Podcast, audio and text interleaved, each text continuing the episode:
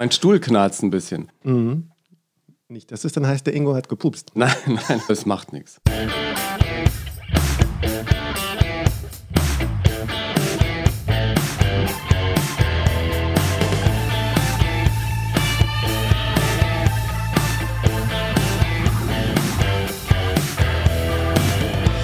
Nonstop Nomsen. Macht Laune. Hallo und herzlich willkommen. Folge 2 von Nonstop Nomsen. Schön, dass du mit dabei bist. Vielleicht hast du auch schon Folge 1 gehört. Dann danke dafür. Über die vielen positiven Feedbacks, Fragen und Anregungen habe ich mich sehr gefreut. Falls du die Folge über meinen Weg zum Radio und die Kinderträume, die ich einst hatte, noch nicht gehört hast, klick gern mal rein. Darin gibt es ja auch exklusive Ausschnitte meiner ersten selbst aufgenommenen Radiosendung als Kind auf Kassette, direkt aus den 80ern. Was bei vielen sehr gut ankam, war der Vergleich der alten Ausschnitte mit den Moderationen der echten Radioshows, die ich später beim Bayerischen Rundfunk moderierte. Heute habe ich mir einen Gast eingeladen, dessen Text ihr garantiert schon mal gehört habt, denn Hand aufs Herz, ihr kennt Shopping Queen, oder? Ich weiß, geben einige nicht zu, aber gesehen haben es viele schon mal. Ich gestehe, ich auch. Er sorgt dabei für die launigen Off-Texte, die uns mit viel Spaß durch die Show tragen und viele haben seine Gags sicher auch in der Harald Schmidt Show gehört oder bei Comedians wie Kaya Jana oder Alphonse. Persönlich kennengelernt habe ich ihn, als sein Buch Kim und Struppi rauskam über seinen Urlaub in Nordkorea. Das wurde schnell ein Bestseller und das sollte nicht der letzte Bestseller bleiben. Von Christian Eisert. Normalerweise sehen wir uns ein paar Mal im Jahr in Berlin zum späten Frühstück oder Mittagessen, weil bei ihm da der Arbeitstag schon fast vorbei ist. Warum, wird er gleich im Gespräch verraten. Christian kommt aus dem Berliner Osten, hat die Maueröffnung vor 30 Jahren verschlafen und anstatt mit mir nach einer meiner Insta-Stories, in der ihm mein Wording missfallen hat, aneinander zu geraten, haben wir uns entspannt zum Podcast getroffen. Grüß dich. Hallo Ingo. Du bist super erfolgreich und doch hast du es zu schreiben. Ich äh, hasse es, äh, schreiben zu müssen vor allen Dingen, ähm, weil das immer so wie ein Damoklesschwert über einem schwebt. Äh, und ich muss heute noch das Kapitel schreiben oder so und so viele Seiten schreiben. Am schönsten ist geschrieben zu haben. Deswegen mache ich das im Grunde, für dieses Gefühl, geschrieben zu haben. Wir sitzen jetzt heute beieinander, weil du mich äh, gerügt hast. Ich habe dich ein bisschen gerügt, ja, das stimmt. Ich hatte Janette Biedermann in der Sendung und wir haben über die Flucht ihrer Familie gesprochen, über Prag in die Bundesrepublik Deutschland, wie ich jetzt immer sage. Äh, und du hattest mich gerügt, weil ich gesagt habe, sie ist äh, über Prag nach Deutschland gekommen, ne? Genau, sie ist irgendwie aus der DDR über Prag nach Deutschland gekommen. Und da habe ich mich ein bisschen aufgeregt, weil das für mich auch so gerade in der aktuellen Lage so ein bisschen widerspiegelte, wie dann äh, zum einen von westdeutsch sozialisierten äh, offenbar so das eigene, also die eigene Herkunft wahrgenommen wird gegenüber der DDR-Herkunft. Ähm, und zum anderen natürlich das auch zeigte, womit Ostdeutsche äh, immer wieder konfrontiert sind, nämlich mit so einer, ähm, ja, vielleicht in zweite Reihe stellen, als zweite Klasse wahrgenommen werden, als nicht richtige Deutsche. Ihr seid ja ne, so Dunkeldeutschland, ja, habe ich auch oft gehört. Ich fand es total, ähm, eigentlich total gut von dir, dass du mir, du hast mir eine Nachricht geschrieben mhm. und äh, ich dachte, oh Gott, der Eisert, jetzt will er dich dissen. Was ist, was ist hier los? Ich habe es erst gar nicht verstanden. Und dann haben wir miteinander telefoniert und hast gesagt, du hättest einfach nur sagen müssen, Bundesrepublik Deutschland. Und dann dachte ich mir, ja, hat er eigentlich recht. In meinem Kopf spielte das allerdings nie eine Rolle, weil ein großer Teil meiner Familie, nämlich die meines Vaters, in äh, Meckpomm gelebt hat und dann im Zuge des Krieges sozusagen in Richtung mhm, äh, mhm. Westen vertrieben wurde. Also für mich war Deutschland im Prinzip immer das, eins, ja. Das war ja auch von mir jetzt auch kein, kein Angriff oder ein Unterstellen, dass du jetzt sagst, die Ostdeutschen, das sind ja alles, sind ja keine richtigen Deutschen, ähm, sondern es war eher so ein, so ein Erkennen von, von einer möglichen Sozialisierung, dass man das, also gar nicht drüber nachdenkt, sondern so ein Vokabular benutzt. Ähm, man darf nicht vergessen, es war mündliche Rede, es war irgendwie schnell gemacht, das passiert auch noch. Aber es war für mich halt so ein Aufhänger und ich denke, ähm, es gibt ganz andere, die das tatsächlich sehr überzeugt so sehen. Ja. ja also was ich ja toll fand, ist, ähm, Kritik ist ja immer was ganz Schwieriges, weil das sofort irgendwie persönlich genommen wird oder äh, jemand sich sehr schnell sehr verletzt fühlt. Und ich fand, du hast es ganz toll gemacht, weil du irgendwie sehr sachlich geblieben bist und, und wir dadurch einfach ins Gespräch gekommen sind. Und ich glaube, das ist das Wichtige, oder? Dass man über solche Dinge dann auch reden kann und das auch in einer entspannten Art und Weise. Naja, wir leben ja gerade in einer, in einer Zeit, wo ganz viel geschrien und mit dem Finger, Finger gezeigt wird. Ne? Also äh, wir sagen immer, du äh, Tiermörder, du Nazi, äh, du Gutmensch, so, das ist ja immer alles ein Zeigen und, und Beschimpfen. Also wir leben in einer Welt der Ausrufezeichen und man müsste eigentlich viel mehr, also idealerweise in der Welt des Punktes leben, sodass man sozusagen Aussage gegen Aussage gegeneinander abwägen kann und sagt, ich meine das. So. Und noch besser vielleicht jetzt gerade in der Welt des Fragezeichens, dass man sagt, du, ist es vielleicht nicht so das oder wäre es nicht besser, wenn? Was auf jeden Fall besser wäre, wenn manche ein bisschen mehr nachdenken würden, bevor sie bestimmte Dinge sagen. Ne? Ja, zum einen nachdenken würden, zum anderen äh, vielleicht sich auch informieren. Äh, und zwar nicht nur innerhalb ihrer Blase. Also viele glauben ja, sie seien informiert, weil im Internet steht. So.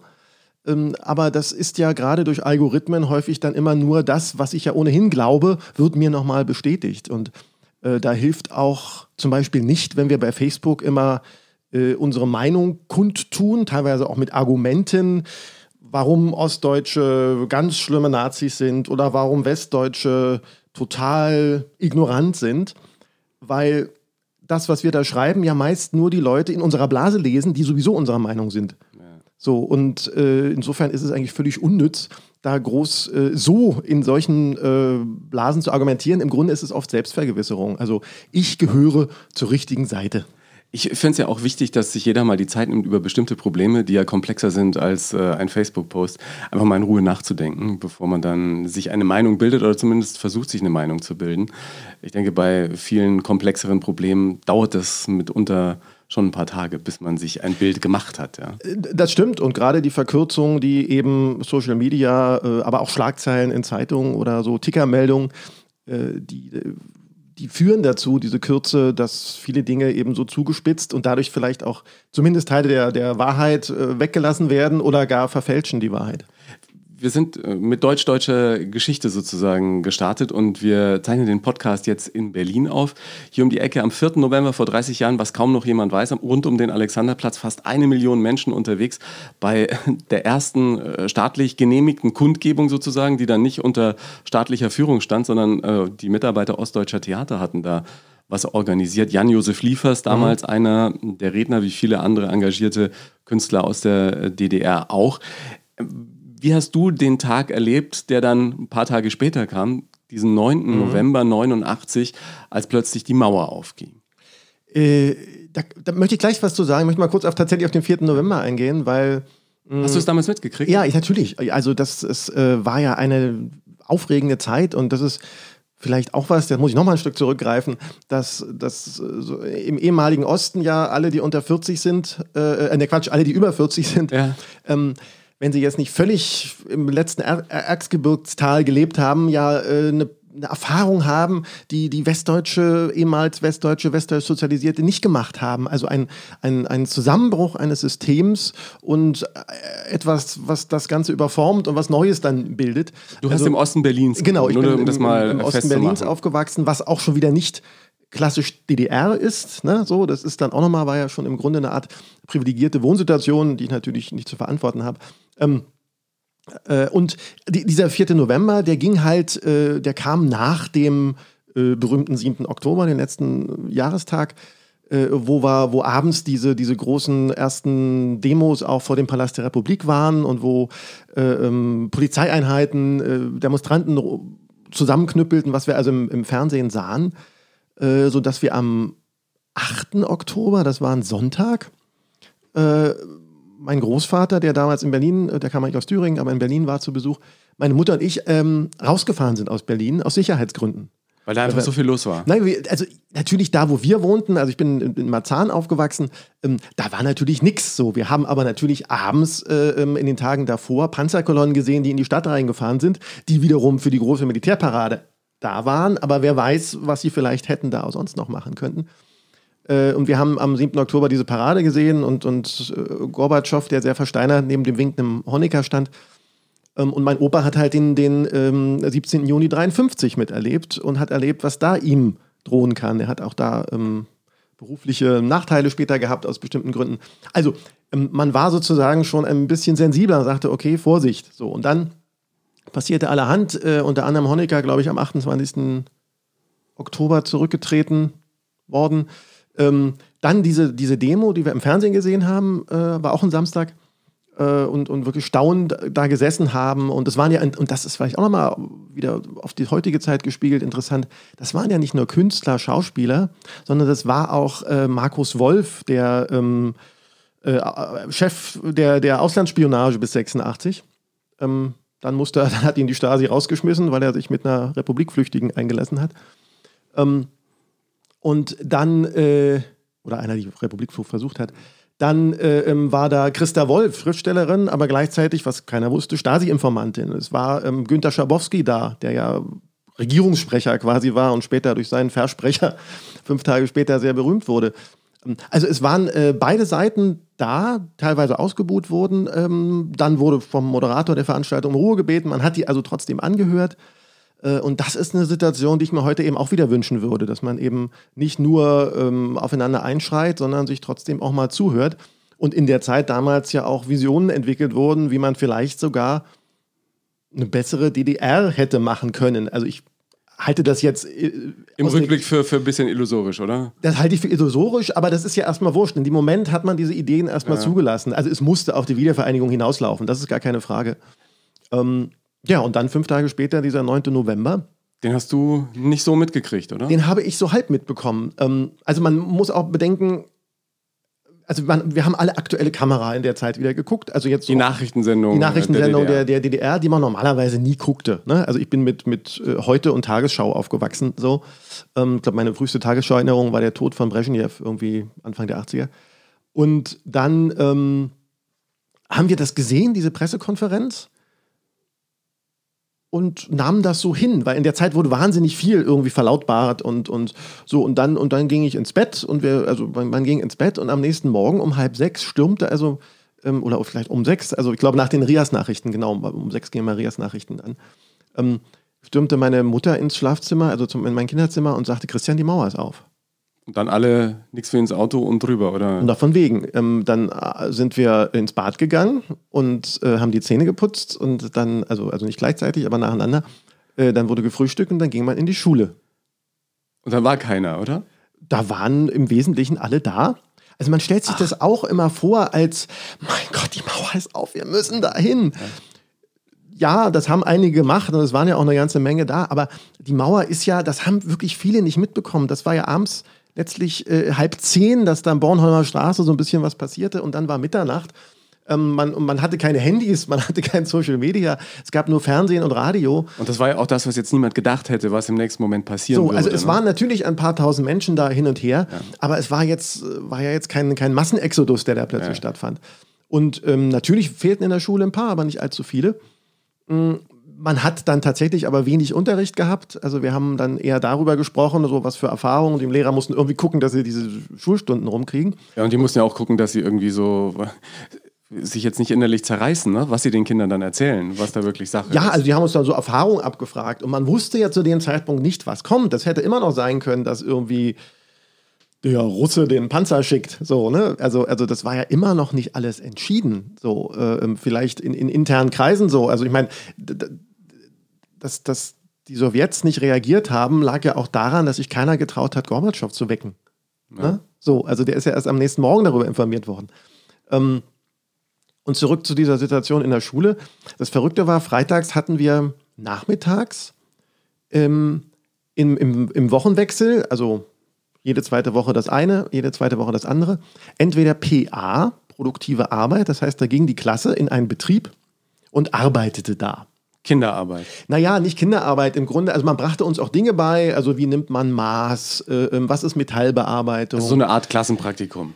Ja, ähm, wir haben da viel Würfel gefei äh, gefeilt äh, ähm, und, und Löcher gebohrt. So, also äh, gerne wollten Leute immer an die Bohrmaschine, weil das war so der einfachste Job. So, da ja. konnte man mit Bohrmilch hantieren und Löcher bohren. Und, achso, und Unterlegscheiben äh, glatt pressen, das war auch ja. eine schöne Arbeit.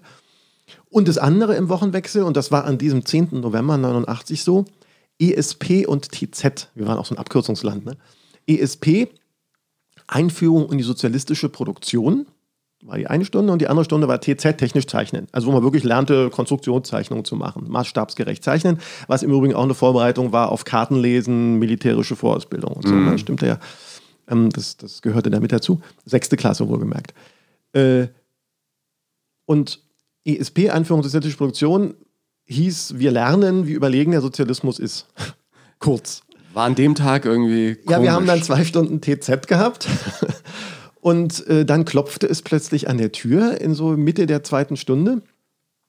Äh, ein Kopf, aber die Lehrerin ging raus, ähm, dachte, kam wieder zurück, sagte, deine Mutter steht vor der Tür ähm, und du sollst mitkommen. Und dann musste ich noch schnell da meine Zeichnung zu Ende machen. Das war irgendwie eine maßstabsgerechte Zeichnung unseres Wohngebiets. Ähm, dann sind wir raus und meine Mutter sagt, komm, wir fahren jetzt in den Westen. Und dann sind wir erst nochmal nach Hause, ähm, haben uns irgendwie warm angezogen, war ein kalter Tag. Und dann sind wir mit der S-Bahn bis Friedrichstraße, also Marzahn ist ein langer Weg, ja. erstmal bis Stadtmitte, ähm, Straßenbahn, S-Bahn, dann Friedrichstraße, da durch die Katakomben unten durch. Das war ja noch relativ geregelt alles. Da standen auch noch so, so Grenzer. Also ich besaß sogar einen Reisepass, was man normalerweise gar nicht so hatte als Kind oder, oder war irgendwie mit eingetragen. Irgendwas war da noch formulartechnisch, ähm, was ich vorzeigen konnte. Auf jeden Fall gingen wir also dann runter, wo heute die S1 ist, unten in, die, in, die, in den Untergrund und fuhren dann mit der S-Bahn ähm, zum Zoo. Stiegen da aus und sind dann in einen Zeitungsladen. Und ich war, mein Opa hatte über Jahre davor immer mal Westzeitschriften in den Osten geschmuggelt. Also der war ja Rentner, der konnte ja rüberfahren. Äh, dazu gehörte also ähm, ein Herz für Tiere, so eine Tierzeitschrift. So, die habe ich ganze Du Jahrgänge wolltest Tierarzt werden. Ich wollte Tierarzt werden, genau. Ähm, und ähm, dazu gehörten auch Comics. So, ähm, das, das äh, lustige Taschenbuch vor allen Dingen. Äh, so war ich da schon vorgeprägt und in Intershops, also Läden, wo man für Westgeld im Osten Westware kaufen konnte, ähm, da habe ich ganz viel Lego immer bekommen. So, ähm, also ich war, sagen wir mal, durch Westfernsehen, also ich wusste ja etwa so, was so gibt, aber leibhaftig auch Zeitungen lesen, das war noch nichts. Also in diesen Zeitungsladen rein. Und das Erste, was ich da ähm, schnappte, war natürlich ein lustiges Taschenbuch und dann kauften wir, also es war wirklich mein, mein erster Kauf auf westdeutschem Boden, ähm, oder politisch korrekt muss man sagen, in der selbstständigen politischen Einheit West-Berlin, ähm, ein lustiges Taschenbuch, die DAX vom Winde verweht. Ich habe es hier mal mitgebracht. Du hast es dabei. Da ja, ist es. es ist, so. Ich kann auch noch mal, ich, ich blätter mal das ist, es ist hinten so leicht zerrissen. Du hast es verliehen wahrscheinlich auch, da, oder? Das, das trifft es genau. Ich habe das Jahre später mal in einem Kurzvortrag über Comics in der Schule erzählt. Und dann wollte das ein Mitschüler haben, das habe ich ihm ausgeliehen und der hat das mir so zurückgegeben. Ich, so. weiß gar nicht, wie viele lustige Taschenbücher von mir noch unterwegs sind. Äh, bei, bei hätte ihn würgen Menschen. können, aber ich halte es jetzt in ja. Ehren. Also diese Errungenschaft ist doch, und insofern, um den Bogen zu spannen zur aktuellen Lage, schließt sich ja der Kreis, weil du jetzt quasi Teil der Entenhausen-Familie geworden bist. Mittlerweile schon das zweite Buch, das rauskommt, Endlich glücklich. Äh, vorher gab es Finde deine innere Ente. Das ist dann immer eine schöne Kombination aus äh, Comics, teilweise äh, sehr, sehr alten Comics, Donald Comics mhm. und äh, quasi deinem Blick auf das Leben der Menschen in Entenhausen und wie wir unser eigenes Leben durch die Enten besser machen können. Ja, das, das, das klingt fast ein bisschen kompliziert, aber im Grunde ist ja das Tolle an diesen Geschichten, dass sie ein Fundus erstmal sind an einer Million etwa. Die haben also über eine Million Geschichten jetzt hier, ähm, die, die sie zur Verfügung haben. Ich glaube, vielleicht sind es auch viel mehr, aber äh, es sind wirklich unglaubliche Anzahl an Geschichten. Und die erzählen ja nicht nur irgendwie vordergründig ein Abenteuer, sondern die erzählen ja ganz oft, sonst wären sie auch nicht so erfolgreich bis heute. Äh, zur Hälfte übrigens von Erwachsenen gelesen, also mindestens äh, zur Hälfte. Äh, erzählen sie ja immer was über den Menschen, also über das Streben nach Glück, ähm, über äh, das Streben nach Liebe. Nach Liebe, ja, da muss man immer ein bisschen vorsichtig sein. So. Weil die dürfen ja eigentlich nichts miteinander anfangen. Es ist, ne? es ist sehr keusch. Ne? Also man ja. spricht, es gibt ja auch zum Beispiel, äh, es gibt ja keine Eltern, es gibt ja keine Vater-Kind, also kaum Vater-Mutter-Kind-Beziehungen, sondern es ist immer die Veronkelung. Es sind immer ja, Onkel und Tanten. Und, meistens einer, der Geld hat, ne? Äh, gerne, ähm, aber äh, es ist alles immer veronkelt. Ähm, aber äh, ähm, es geht um das Streben nach Glück, es geht um, um den, den, den, kleinen, den Frieden im Kleinen, also zu, so im, in seinem Haus glücklich sein, es geht um Streit mit den Nachbarn, ähm, etc. etc. Das heißt, es sind im Grunde genommen äh, äh, und, und dann natürlich, wie schafft man es dahin zu kommen oder wie scheitert man daran? Ja. Also es sind eben tausende Wege zum Glück. Und insofern kann man das also auf der einen Seite sehr ähm, überspitzt, satirisch, komisch alles betrachten.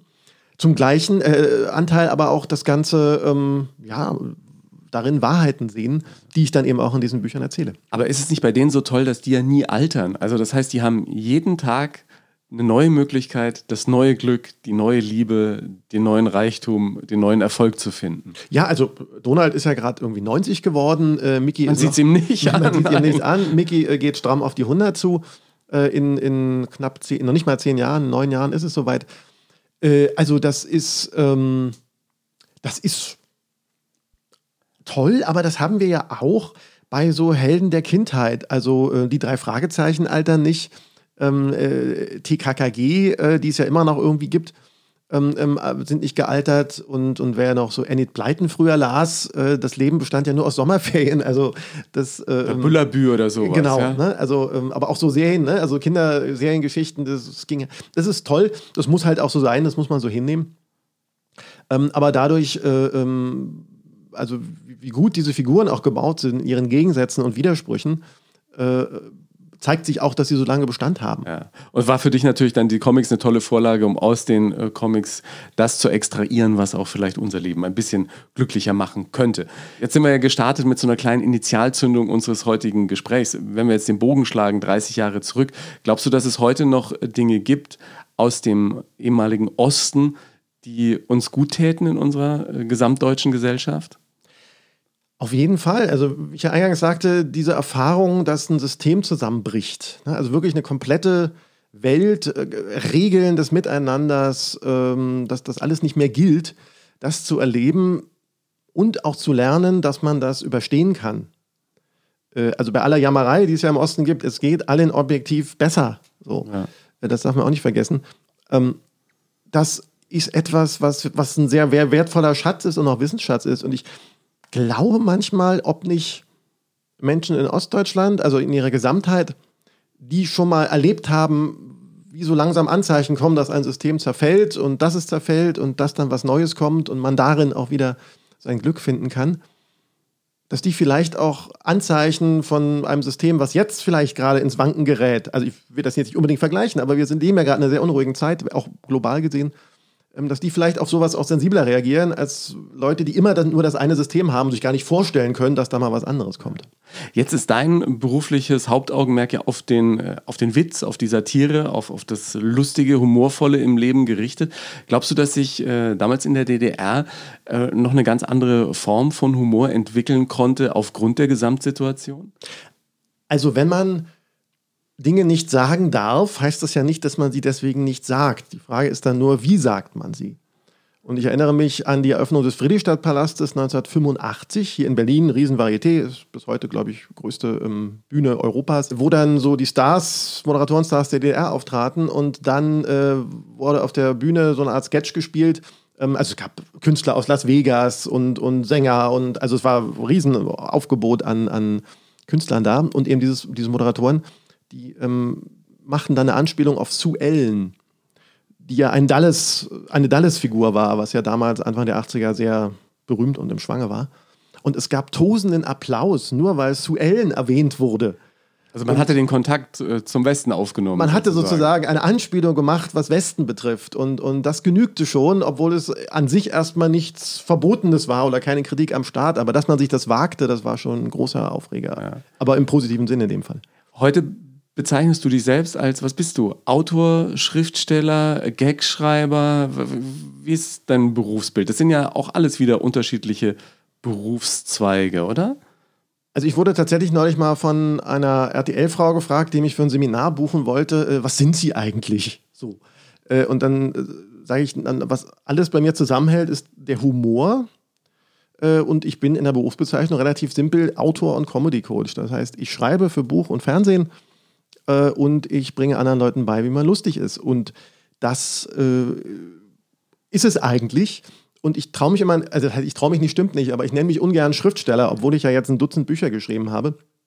Weil das so was Intellektuelles hat oder so? Na, weil es so ein bisschen was, das auch, äh, das der Genialität und der, und dann überkommt es mich und ich schreibe es nieder, äh, äh hat, sondern das ist einfach Hölle Arbeit. So, und Autor ist für mich ein Dienstleister und äh, der muss eben wirklich äh, jeden Tag um fünf aufstehen und äh, ackern. Ja. Und du, du schreibst ja auch wirklich die verschiedensten Dinge. Also von Löwenzahn über die Texte bei Shopping Queen bis hin äh, zu Bestsellern, bis hin zu Hochzeiten.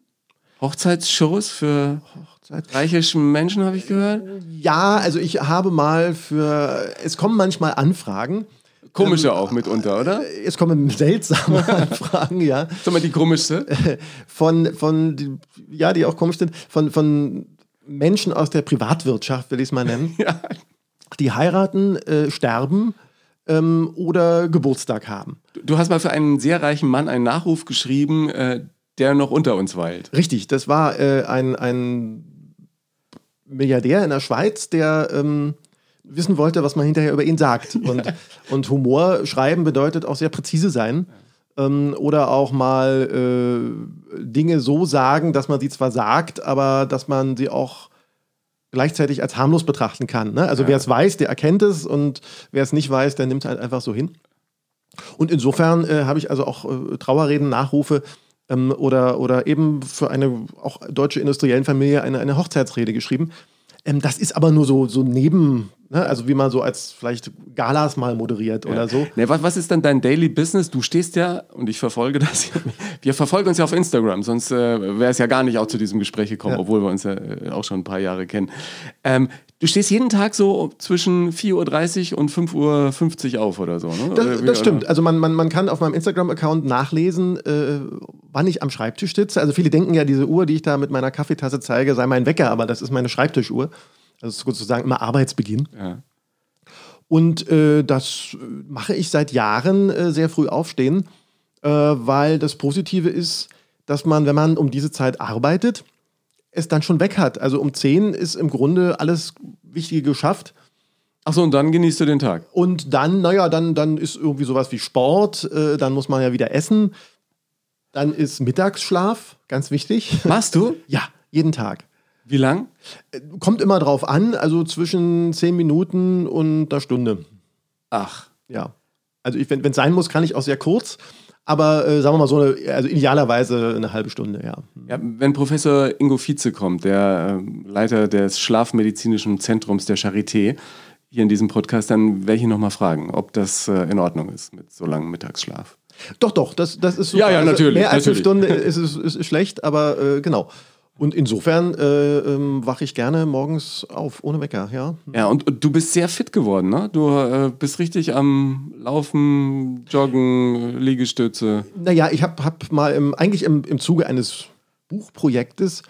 Ähm, das war der Anpfiff zur zweiten Anpfiff Halbzeit. zur zweiten Halbzeit, genau. Habe ich mir einen Personal Trainer zugelegt. Und das, das war ein, ein ehemaliger Elitesoldat mit Schäferhund, so aber ihr trainiert ohne Schäferhund, ja, oder? Teilweise mit Schäferhund, äh, jetzt häufiger ohne. Und das immer vorm Kanzleramt. Und äh, da, gestern kam zum Beispiel Cem Özdemir vorbei, fällt mir gerade ein. Ähm, äh, ohne, ohne, ohne Leibwächter ging er da ganz alleine im Regen. Naja, also jedenfalls, ähm, mit dem mache ich immer Sport. Also mit dem. Nicht mit Cem Özdemir. Nein, mit, mit dem Personal Trainer. Und das ist äh, ganz hilfreich. Das klingt jetzt auch so, so, so Poschi, ne? Also so, als ob ich jetzt irgendwie, ich habe meinen Trainer und so. Es ist einfach so, mein, mein Beruf steht im Wesentlichen aus Sitzen. Und äh, ich bin nicht in der Lage, alleine Sport zu treiben. Also ich habe hunderte Euro verloren in Fitnessstudios, in die ich nicht gegangen bin. Und jetzt zahlst du ihm 60 Euro die Stunde und dafür kriegst du einen Hintern. Und jetzt zahle ich dem viel Geld für äh, einen, einen Antrieb, den ich dann habe. Ja. Und hoffe, fitter zu werden. Nee, doch, das bin ich. Ja. Es gibt ja ganz viele Menschen, die Bücher schreiben wollen. Und ich bin mir sicher, auch auf deinen Seminaren kommt der eine oder andere und sagt, ich habe da eine ganz tolle Idee. Und ähm, die meisten kriegen es dann auch nicht aufs Papier. Bei mir hat das ja auch 100 Jahre gedauert, bis ich mein erstes Buch geschrieben habe. Woran glaubst du, liegt das? Dass viele äh, sich nicht vorstellen können, was das für eine Arbeit ist? Ähm, naja, viele glauben erstmal, die Idee sei das Wichtigste. Und das ist sie nicht. Also es schadet nicht, eine originelle Idee zu haben. Also Stichwort ähm, Ferien in Nordkorea, so, ähm, das ist natürlich erstmal originell, aber dann ist es noch kein, kein Buch, was dann überzeugt, sondern die Frage ist, wie erzähle ich das? Du hast Nordkorea erwähnt und ich äh, höre schon den Hubschrauber kommen. Wirst du eigentlich noch verfolgt von den Kollegen? Ähm, Im also, Moment nicht, aber. Ähm, es gab Phasen, ne? Äh, es gab Phasen, da hatte ich das Gefühl und es. Ähm, gibt Dinge, die ich nicht sagen darf. Oh, ich glaube, das klingt einfach nur wichtig. das stimmt nicht. Aber du würdest, Aber, also im äh, Moment würdest du nicht mehr nach Nordkorea fahren, so viel können wir sagen, oder? ich würde sehr gerne dorthin fahren. Aber du könntest nicht. Ähm, ich äh, könnte auch, ich könnte auch, sie würden mich, sie würden mich auch reinlassen. Aber nicht mehr raus, oder? Äh, ähm, Genau, also da, das sollte ich auf keinen Fall tun. Ähm, aber ähm, Wir waren bei der Idee. Genau, bei der Idee. Die Frage ist immer, wie führe ich das aus? Wie erzähle ich das? Ich kann auch ein super spannendes Werk schreiben über zwei Stunden in einem weiß gestrichenen Raum. So. Ähm, Das ist also mal die Frage, wie erzähle ich das? Und dafür braucht man dann oft viele Versuche. Und ich sehe immer so bei, auch bei Instagram oder auch in anderen äh, Foren, wo Leute, die, die mit Schreiben anfangen, immer ganz stolz sind, dass sie 50 Seiten geschrieben haben oder 3000 Wörter. Also, und da sage ich immer, ja, viel schreiben ist keine Kunst. Also man kann einfach irgendwie viel schreiben. Die Frage ist aber, was schreibe ich da und wie erzähle ich, was ich da erzählen will? Und das ist das Entscheidende und das ist das Schwierige. Und was schmeiße ich wieder weg, ne? Ja, beziehungsweise ähm, äh, verstehe ich überhaupt, dass ich was wegschmeißen muss. Also ich habe, meine Bücher sind ja so immer um die 300, 350 Seiten äh, und da habe ich einen Verschnitt von, von 100 Seiten bestimmt, die, Ja. die, die ich einfach nicht verwende. Also ich kann mich erinnern, bei Erfolgsmenschen war es ja so, dass äh, viele immer vorher gesagt haben, ah, das wird die Hölle am Ende. Und ich konnte mir das immer gar nicht vorstellen, weil ich hatte auch eine Diplomarbeit geschrieben, die hatte auch irgendwie 180 Seiten, 270 Seiten Anhang. Da dachte ich, ja, so 200 Seiten Buch, das kriegst du doch hin. Und bis man überhaupt erstmal anfängt, ne, dieser, dieser erste Schritt. Und wenn man dann drin ist, gibt es ja diesen Flow, dann schreibst du auch mal ganz schön viel. Aber dann in den letzten Wochen und Monaten, also gegen Ende hin, war das wirklich die Hölle. Da bis teilweise 3 Uhr nachts. Manchmal merkt man die Zeit nicht, manchmal denkt man sich, ich muss jetzt einfach ins Bett, aber du hast ja dann diesen Abgabetermin und so. Und dann am Ende, wenn man es in der Hand hält, deswegen fand ich das so schön, was du am Anfang gesagt hast, geschrieben zu haben, das ist ein tolles Gefühl. Und dann zum ersten Mal das Layout zu sehen und zum ersten Mal dieses gedruckte Buch. Und bei dir zu Hause stehen ja schon Ausgaben deiner Bücher aus wie vielen Ländern? Ähm, also wenn man jetzt mal die, die klassischen Österreich, Schweiz, Land- Liechtenstein weglässt oder Luxemburg, ähm, da haben wir ja irgendwie ähm, die chinesische Ausgabe, wir haben Polen, wir haben Serbien, äh, also da ist schon, kommt eine ganze Menge zusammen.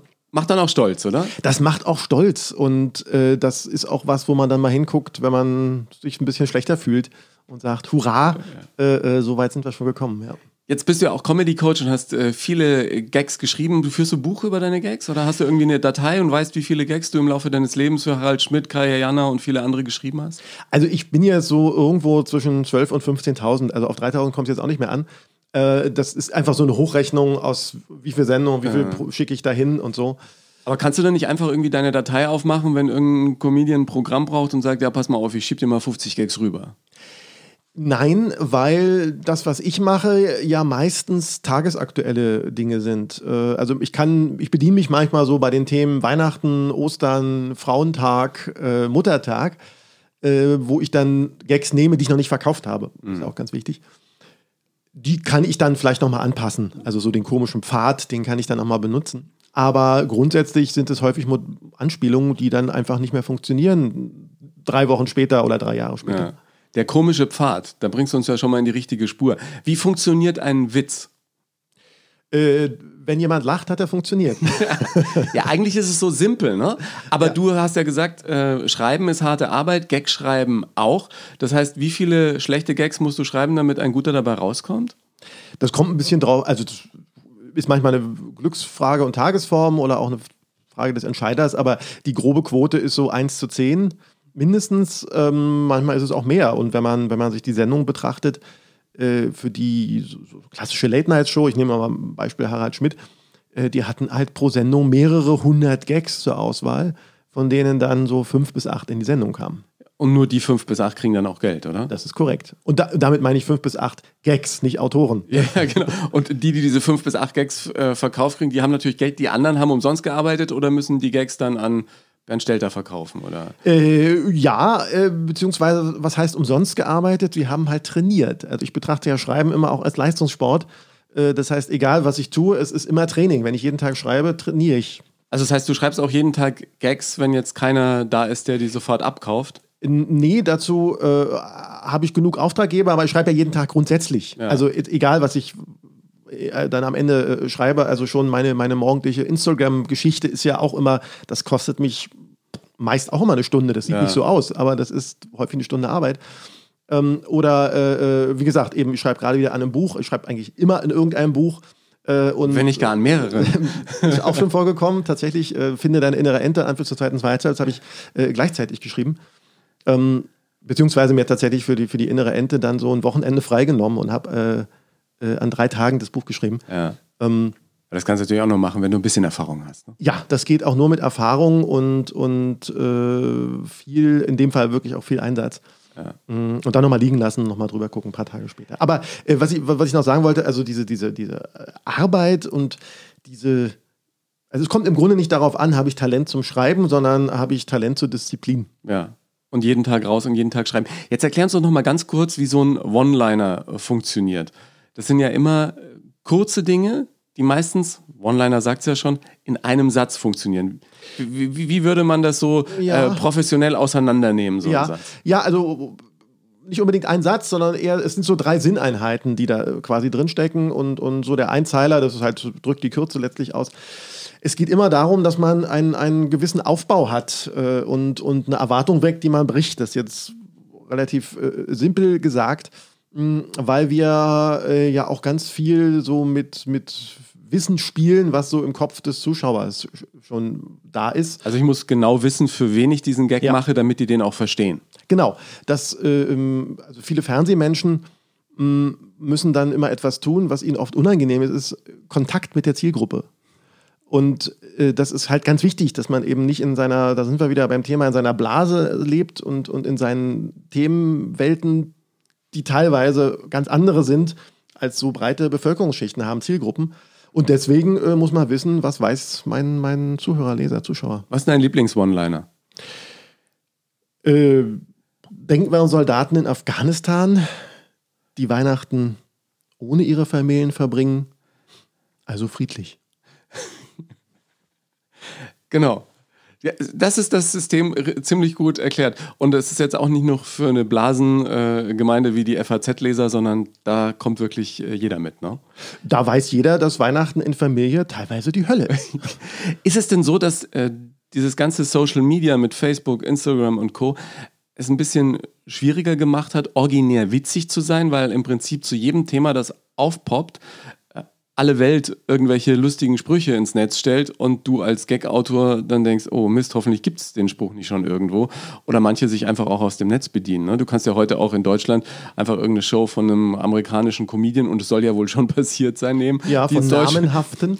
In, ins Deutsche übersetzen und hier irgendwelche Preise abräumen. Ja, also, also das, das ist nicht nur heute, das war auch früher schon. Also Rudi Carell hat äh, teilweise ganze BBC-Programme übernommen ähm, oder, oder es gibt von Jürgen von der Lippe eine sehr schöne ähm, Nummer, ähm, die drei, die fünf Stufen des Alkohols, die es wortwörtlich bei einem amerikanischen Comedian gibt. Wobei da die Möglichkeit besteht, dass Jürgen von der Lippe den Text einfach gekauft hat. Mhm. So, das geht ja auch. Ähm, aber das ist wirklich identisch. Ähm, aber man findet das auch bei anderen ähm, jetzt aktuellen, also die da einfach sich bedienen. Das finde ich als Autor natürlich nicht gut, um es sehr freundlich zu formulieren. Ja, aber aus Übungszwecken ist ja erstmal Nachahmung der erste Schritt. Naja, äh, Nachahmung muss man ja nicht vor Publikum machen, ne? aber das Richtig, aber wir reden so ja jetzt Gefühl von vor Publikum kriegt, ne? und auch äh, Leute, Leute, die Preise dafür bekommen haben mhm. ne? und äh, ähm, sich da haben feiern lassen für und die dann später zurückgeben mussten. Faisal Kavusi zum Beispiel. Aber ähm, es ist auf jeden Fall so, dass das Internet heute dafür gesorgt hat, dass alles viel schneller geworden ist, auch im Bereich Witz. Also es passiert etwas und eine Minute später sind die ersten Gags, äh, Memes etc. im, im, im Netz.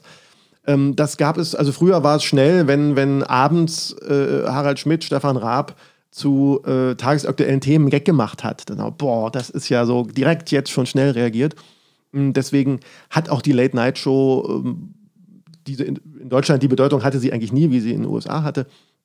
Aber das wird immer schwerer, da jetzt irgendwie noch äh, ähm, Aktualität vorzutäuschen.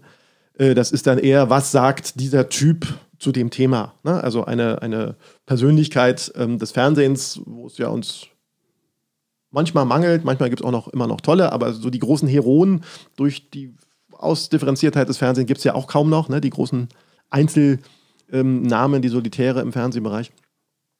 Und deswegen ähm, haben wir einfach jetzt eine andere Medienwelt, die ja auch unterhaltsam ist. Also es ist ja auch lustig bei Twitter dann irgendwie ganz schnell Sachen zu sehen, was rausgehauen wird, wo ich mir denke, Mensch, Leute, ihr seid gut. Warum verkauft Warum ihr verkauft das, das nicht? nicht ja? Also es ist manchmal die Währung Reichweite. Ja. So, das ist ja nicht uninteressant. Aber an, an, in der Menge, die da rausgehauen wird und die auch gut ist, ist es teilweise auch einfach verschwendete Energie. Ja. Dich hat es nie gejuckt, so richtig selbst eine One-Man-Show auf die Bühne zu stellen und äh, da selber quasi der Comedian sein, der selber für sich schreibt und, und nicht immer die guten Gags an andere verkauft? Es ist tatsächlich so, das muss man auch sich mal bewusst machen, dass alle Leute, die auf der Bühne stehen, früher oder später Autoren haben. Also von den größten Namen äh, bis äh, zu den kleinsten Leuten, die jetzt ihr zweites Programm machen müssen, die haben irgendwie alle Autoren. Das ist also eine Arbeitsteilung, die es auch nicht umsonst gibt. Das hat was mit Zeit, Energie und auch Können zu tun. Äh, und wenn man jetzt sagt, okay, eigentlich kannst du es, warum stehst du nicht auf der Bühne, dann ähm, das habe ich schon gemacht. Und wenn ich auf Lesetouren unterwegs bin, dann ist das auch immer keine klassische Lesung, sondern durchaus mehr und unterhaltsam. Aber wenn es darum geht, wo und wie fühle ich mich am wohlsten, dann ist das morgens um fünf am Schreibtisch. Und da irgendwie. Bist du so, so ein Einzelgänger oder? Ja, ich fühle mich ganz unangenehm, weil wir jetzt hier zu zweit in einem ja, Raum genau. sind. Nein, es ist einfach. Ähm, ich, bin, ich, bin, sehr gerne mit, mit Menschen zusammen und äh, äh, habe auch äh, arbeite auch hin und wieder mal mit Menschen so, aber ich glaube, es liegt mir in dem Moment, der, der, also man kann ja sowieso immer nur alleine schreiben, zu zweit schreiben, ja. geht nicht. Man kann höchstens hinterher überprüfen gegenseitig ähm, das macht mich einfach froh. Und Dinge zu sehen, die, die vorher keiner sieht und sie dann so zu erzählen, dass dann plötzlich andere sie auch sehen. Und wie komme ich dahin? Das befriedigt mich einfach sehr. Ja. Wolltest du immer schon Schriftsteller werden und äh, Autor sein? Ich habe sehr früh angefangen zu schreiben. Also du, die Legende, und letztlich stimmt es auch, ist, ich habe meine erste Geschichte im Sommer vor meiner Einschulung geschrieben, so 1983. Ähm, ging es irgendwie um eine Gans und äh, ein Nilpferd und das Nilpferd stand der Gans im Weg. So ein Konflikt.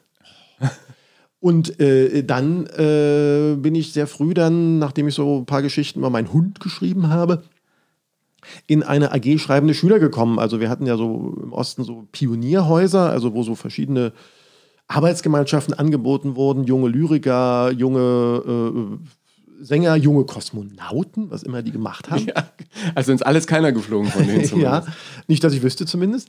Ähm, und dazu gehörten eben auch junge äh, Schreibende bzw. schreibende Schüler. Und dann habe ich halt mit anderen Acht- und Zehnjährigen da jeden Freitag gesessen und wir haben über unsere Texte gesprochen. Also im Prinzip das Schreibhandwerk schon sehr früh gelernt und jeder, der irgendwie schreiben will, sollte das auch tun, sich ein bisschen intensiver mit dem Schreibhandwerk beschäftigen, oder? Auf jeden Fall, wobei in dem Falle war es, also es war auch Handwerk, aber was man da vor allen Dingen lernte, ist, ein Text ist eine Basis, über die man sprechen kann und der muss nicht gleich gut sein. Also Eltern und Großeltern sagen ja im Idealfall immer, oh, hast du toll gemacht. Das hilft einem aber im Grunde nicht weiter so, sondern konstruktive Kritik ist es, die einen weiterbringt. Das ist ja auch das, was unser Gespräch ins Rollen gebracht hat. Kritik von deiner Seite an mir, die du auf eine ganz unglaublich äh, charmante, äh, entspannte Art geäußert hast. Wie machst du sonst, wenn du mit anderen arbeitest? Wie äußerst du Kritik? Wie versuchst du da vorzugehen, dass die anderen diese Kritik auch annehmen können und verstehen?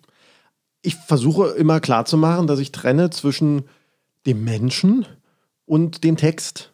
So, also was jetzt gerade im Zuge von Peter Handke ja auch so eine Diskussion war, wir wollen jetzt nicht aufmachen, aber dass so Werk und Künstler durchaus zwei unterschiedliche Felder sein können.